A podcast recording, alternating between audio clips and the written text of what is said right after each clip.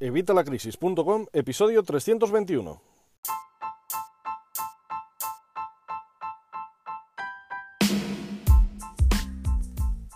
Hola, buenos días, buenas tardes o buenas noches. Soy Javier Fuentes de Vitalacrisis.com. Ya sabes, los cursos y recursos de educación financiera y finanzas personales los tienes todos en Evitalacrisis.com. Son los únicos cursos que se pagan solos porque solo con lo que vas a ahorrar, solo con lo que vas a ganar, si haces todo lo que te recomiendo en mis cursos, vas a pagar de largo estos 12 euros y vas a tener para poder ahorrar más dinero, para poder invertir más dinero, para tener esa educación financiera que necesitamos para obtener tu salud financiera y la salud financiera para tu negocio. Eh, hoy vamos a hablar de algo muy interesante y es el tema de los ingresos. Lo hemos visto en varios episodios anteriores, pero vamos a darle un enfoque hoy distinto. Ya que estamos en verano, ya que estamos en, en periodo estival, que tenemos a los niños en casa, te voy a enseñar cómo puedes empezar a enseñar a tus hijos o a todos los eh, pequeñajos cercanos, sobrinos, eh, nietos, eh, lo que quieras, para poder enseñarles esta educación financiera y poder enseñarles a empezar a administrar su dinero. Porque esto es una de las claves, es una de las bases para tener una salud financiera a nivel de pro, para tener saneadas nuestras finanzas personales. Eh, puedes buscar en evitalacrisis.com y vas a encontrar, si buscas cómo gestionar, administrar y dividir nuestros ingresos, un par de vídeos en los que te cuento cómo lo tienes que hacer. Es muy sencillo, simplemente tenemos que coger nuestros ingresos totales. Ya sabes que nosotros aplicamos la técnica de pagarnos a nosotros mismos primero. Vamos a poner un ejemplo de que tuviéramos 2.000 euros, pagaríamos el 10%, nos lo quedaríamos, nos lo mandaríamos a nuestra cuenta de ahorro o bien de inversión, según en el periodo en que nos encontremos. Y estos 200 euros van a ser directamente ya, teniendo en cuenta, ya te digo que esto es un ejemplo, ¿vale? Tú adáptalo a tu situación. Pero pongamos que estamos cobrando 2.000 euros, pues 200 euros automáticamente, según entran esos 2.000 euros, irían a el ahorro. Sería nuestra forma de pagarnos a nosotros mismos primero. Luego deberíamos partir el dinero en dos, en dos partes. Deberíamos partir el dinero en dos partes que serían 1.000 y 1.000 en el ejemplo que estamos, que estamos utilizando. De estos 1.000 euros volveríamos a dividirlos en dos y 500 los tendríamos que dedicar a nuestro alojamiento, a pagar la vivienda, ya sea una hipoteca que estemos pagando, ya sea que tengamos nuestro alquiler, ya sea que estemos en un hotel, en un alojamiento rural, lo que quieras. Irían al alojamiento, sería el 25% de los ingresos que tenemos, ¿vale? Si estás pagando más del 25% de los ingresos que tienes, deberías empezar a mirar para irte a un sitio donde empieces a pagar menos. Necesitas pagar como máximo, como máximo, repito, el 25% de tus ingresos. Ya sabes, partir nuestros ingresos en dos y luego esos 1.000 euros que nos quedan, en el ejemplo que estamos utilizando, volverlos a partir en dos.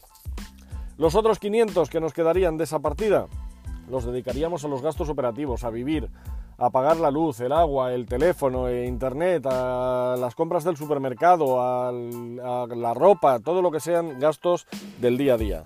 Y nos quedarían otros 1.000 euros, repito, en este ejemplo que estamos utilizando. ¿En qué utilizaríamos estos 1.000 euros? Bueno, pues 200 euros ya hemos visto que irían para el ahorro. Los siguientes 200 euros irían para inversión eh, ¿En qué invertiríamos? Bueno, pues depende en la etapa en que te encuentres. Ya te digo, esto lo tienes que adaptar un poquito. En mi blog y en, los cursos puedes encontrar más información, pero serían para inversión. El tercer porcentaje de ahorro, perdona, de ahorro, del tercer porcentaje de estos 200 euros, ya sabes, hemos partido nuestros 2.000 euros de ingresos de este ejemplo en dos, pues nos quedarían 1.000 euros en esta parte, que es lo que estamos dividiendo en 5. 200 para ahorro, 200 para inversión el tercer porcentaje sería para formación. ¿Por qué? Porque la formación es fundamental. Eh, la formación nos da un retorno de la inversión de 17 veces el dinero que invirtamos, así que es una forma muy interesante. ¿En qué te vas a formar? Bueno, pues aquello en lo que necesites. Pues si necesitas el tema de finanzas, pues obviamente tendrás que dedicar a finanzas. Qué mejor que los cursos de vitalacrisis.com que los tienes a 12 euros y cualquier cosa que vayas necesitando. Si necesitas un curso, por ejemplo, de 1000 euros, pues tendrías que ir sumando. 200 euros que retiramos mensualmente, pues serían 5 meses lo que tardaríamos en poder pagar este curso de 1000 euros. Ya te digo, no tiene que ser todo pagarlo de golpe. Los porcentajes además son orientativos, los puedes mover. Cuarto porcentaje de estos 200 eh, euros. El cuarto porcentaje lo dedicaríamos a lujos, a lujos, a poder disfrutar, a poder disfrutar de nuestro dinero, que somos los que lo estamos ganando. ¿En qué van estos lujos? Bueno, pues cosas que, tú quieres y que realmente no son cosas que necesitas, son algo que te gusta. Pues te gusta tener siempre el último teléfono móvil que vaya saliendo al mercado. Bueno, pues vas juntando estos 200 euros hasta que tengas. ¿Te gusta irte de vacaciones a, vamos, a irte un fin de semana no sé dónde? Bueno, pues vas juntando con estos 200 euros de lujos. ¿Quieres comprarte esa cazadora que, has visto en el escaparate y que te encanta? ¿O ese bolso que, pues tiraríamos de estos 200 euros. Como te digo, si vale más, vamos juntando varios meses. Y el último porcentaje sería los últimos 200 euros para caridad, para dar algo al universo, para devolver algo, para porque esto aparte puedes verlo como quieras, puedes verlo desde el punto de vista religioso, puedes verlo desde el punto de vista del karma, te aseguro que todo lo que damos nos viene devuelto con creces. Así que vamos a dedicar siempre un porcentaje de nuestros ingresos para caridad. Como te digo, estos porcentajes, este 10%, es algo orientativo. Pero claro, te he dicho, bueno, pero esto es ideal para nosotros, esto es ideal para los adultos. Pero si queremos enseñar esto a nuestros niños que tenemos ahora en vacaciones al lado de casa, que tenemos en nuestra casa, perdón, ¿cómo lo vamos a hacer? Bueno, pues nuestros hijos no van a tener tantas complicaciones como nosotros, son niños. Entonces vamos a intentar adaptar todo esto y simplificarlo para que ellos lo entiendan. Lo principal y la clave es que tienen que empezar a administrar ellos su propio dinero. Mucha gente me dice, bueno, pero es que hablas como si los niños tuvieran una paga, es que deberían tenerla. Ya sabéis que yo siempre os recomiendo que le demos una paga a nuestros hijos, pero una paga, no una paga porque sí, no un dinero porque sí, sino que incluso se lo tengan que ganar. Nosotros se lo vamos a dar, nosotros eh, queremos a nuestros hijos, por supuesto, y les vamos a dar todo lo que necesiten. Pero una de las cosas que necesitan y que más van a aprovechar al final en, un futuro va a ser la educación financiera, que es algo que no van a obtener en ningún otro sitio, lo van a ver en casa. Si nosotros empezamos a administrarnos bien, ellos van a administrarse bien. Es igual que si, queremos que lean, la mejor forma es que nos vean leer a nosotros. Siempre van a imitar a los padres, van a imitar porque realmente lo que quieren es... Eh, imitar a esa, persona que admiran, que en este caso seríamos los padres. Así que bueno, lo principal es que empecemos a administrarnos, pero lo segundo es que ellos tengan un dinero que puedan administrar. Obviamente somos sus padres y no vamos a permitir que cometan errores, vamos, podemos eh, permitir que cometan errores para que vayan aprendiendo de sus propios errores, pero obviamente nosotros vamos a echarles una mano para enseñarles dónde está el error y para intentar avanzarles, para intentar educarles sobre este tipo de errores. ¿Cómo podemos hacerlo? Bueno, pues lo principal sería que nuestros hijos tengan una cuenta bancaria, una cuenta bancaria que además puedan administrar ellos, que puedan gestionar ellos. Obviamente, una vez más, somos nuestros, somos sus padres y lo que queremos es que ellos hagan esto bien, con lo cual nosotros vamos a tener control de esa cuenta, por lo menos un control para ver cómo administra nuestro hijo su dinero. Vamos a ver qué movimientos hace, vamos a ver si lo hace inteligentemente y vamos a impedir, por supuesto, si va a cometer algún descalabro pues eh, obviamente vamos a enseñarle y vamos a explicarle por qué no vamos a hacer esto. Entonces lo que tenemos que hacer es primero que tenga una cuenta bancaria, una cuenta bancaria que sí, nosotros vamos a poder vigilar, pero que sea él el que se administre. Todo esto va a depender también de la edad de nuestro hijo y vamos a ver, eh, tenemos que ser un poquito lógicos, en qué medida se lo vamos enseñando. Luego, otra parte fundamental que deberíamos hacer es que nuestro hijo en esa cuenta tenga una tarjeta. Una tarjeta no de crédito, sino una tarjeta de débito. ¿Por qué? Pues porque, por ejemplo, cuando nuestro hijo necesita ropa, ¿qué hacemos? Vamos y le compramos la ropa. Pues eh, mal, muy mal. Tenemos que, enseñar que enseñarle que él sea el que se compre su propia ropa.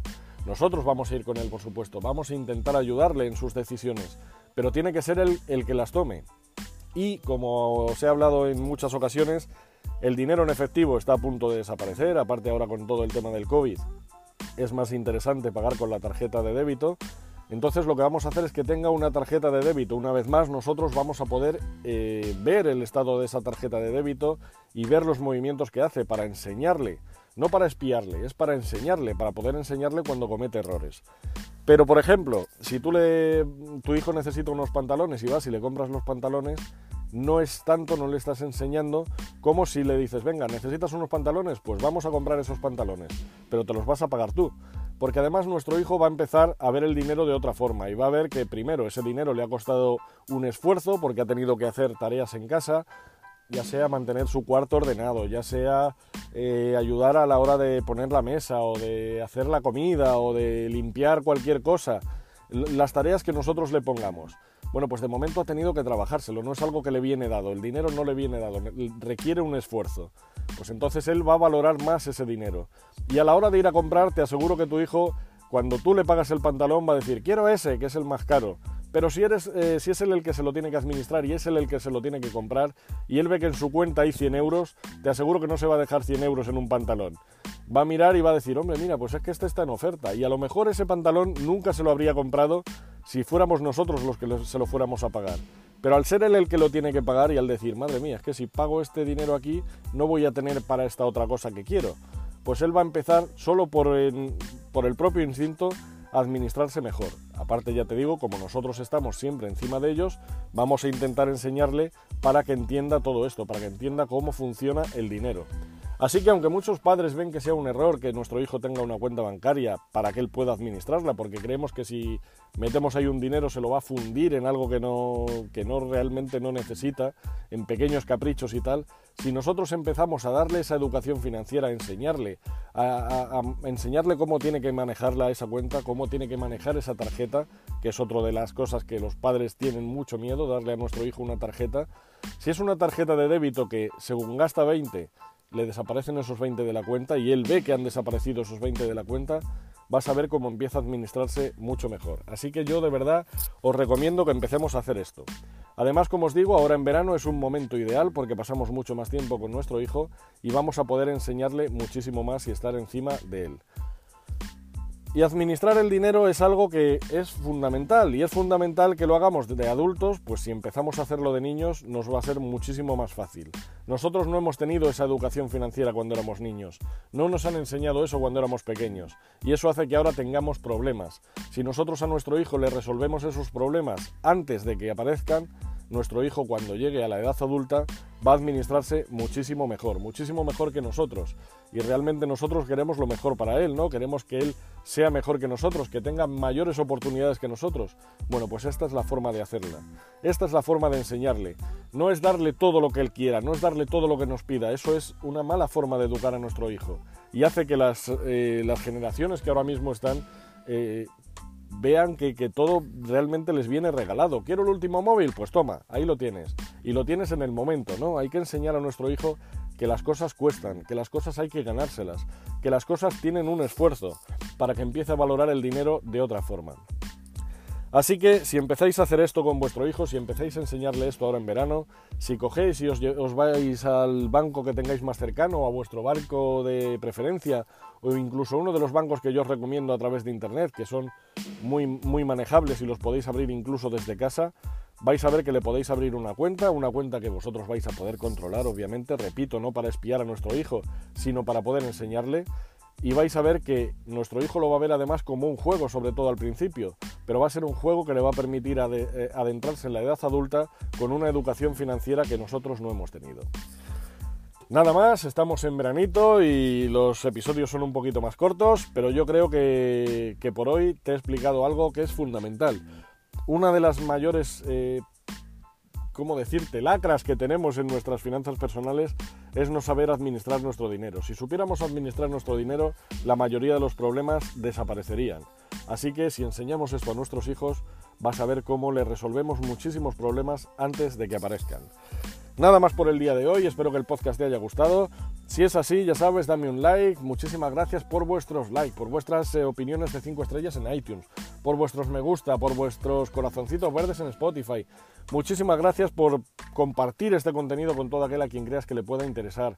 Muchísimas gracias por todo en general, muchísimas gracias por suscribiros al canal de YouTube, por, supuesto por suscribiros a los cursos de vitalacrisis.com. Recuerda, 12 euros, están regalados y además se pagan solos. Y muchísimas gracias en general por estar ahí. Muchísimas gracias por escucharme. Volvemos el miércoles que viene, como siempre, a las 8 de la mañana con otro episodio que espero que sea tan interesante o más que este que acabas de escuchar hoy. Nada más, que tengas una feliz semana y nos escuchamos el próximo miércoles. Hasta el miércoles.